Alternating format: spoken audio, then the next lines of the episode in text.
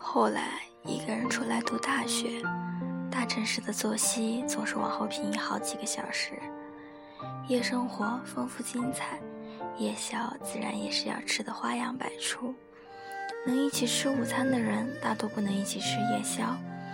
午餐是单调利落的，是城市化的，但夜宵就不一样了。夜晚是情感的催化剂，夜宵也因此变得性感无比。而那些能跟你夜宵吃到一块去的人，一不小心就撞进你的记忆里，变成一块块不会褪去的淤青。我有一群每周会固定时间一起结伴夜宵的朋友，起因是大家都想要运动健身，就组了一个跑团。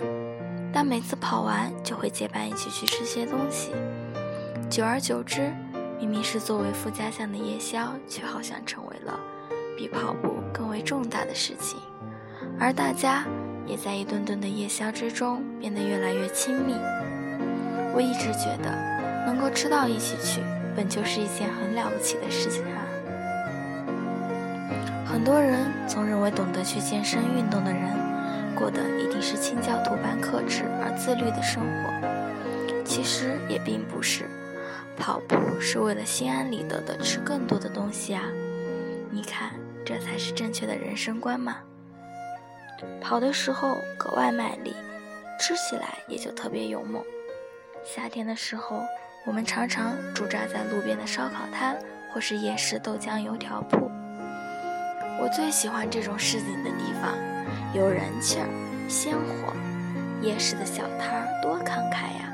随随便便就躺遍这座城市的每条街道，硬给这座白日里烟视媚醒的城市里添加了几分可爱劲儿。腿脚不平的旧椅子，掉漆的木桌子，油腻腻的暗黄灯泡，尖利的刺耳的女人说话声，在暗夜里组成了一条流动的、带着光亮的河。我们就这么坐在路边，操着酒瓶子。新的高声交谈，冰镇啤酒是必不可少的，罐儿、瓶有塑料杯装的，配一口夏天的晚风，就这么喝下去，从牙床凉到脚趾头，记得要舔一下嘴边的泡沫，再打一个响亮的嗝。烧烤可不是一串一串数的，得一把一把抓，鸡肉、羊肉、牛肉，脆骨、翅尖、烤肠。蛤蜊、带子、生蚝、孜然、胡椒、盐巴，还要烤个大茄子，加多多的蒜蓉，烤得滋滋作响，然后风风火火地吃起来。冬天的时候，我们就去吃火锅，四川辣火锅、热气羊肉火锅、潮汕牛肉火锅、日式寿喜锅都是可以的呀。吃火锅的好处，大多不是环境雅致清幽的。还得去喧闹的地方，最常去的那一家，到夜里就挤满了人。戴金链子的中年男人，牵着衣着暴露的年轻女孩，身形粗壮的中年妇女，刚打完一圈麻将，大家都围着一个云蒸霞蔚的锅子大口吃肉。好吃的火锅，光香气就能要了你的命。深吸一口，胃里已经开始不争气的分泌火锅专用消化液。调一碗油碟，等锅底开就可以涮肉了。牛肉涮到表面卷曲，开始灰白色的时候就可以吃了。筋肉绵密的牛肉搭上肆意的肉香，在口腔不急不缓的弹跳，畅快。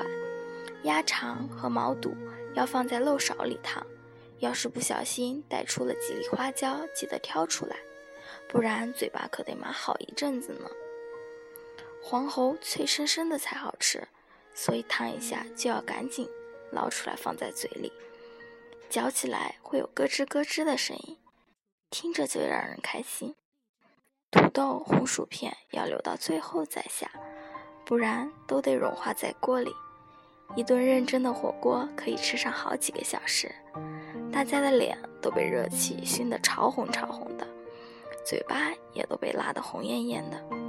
女孩子看起来就更可爱了。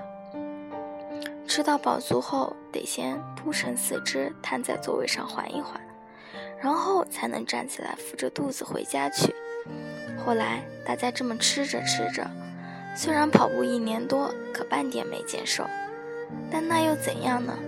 在每个原本要独自挨饿的夜晚，都有人陪你暖暖的、饱饱的度过，就已经足够啦。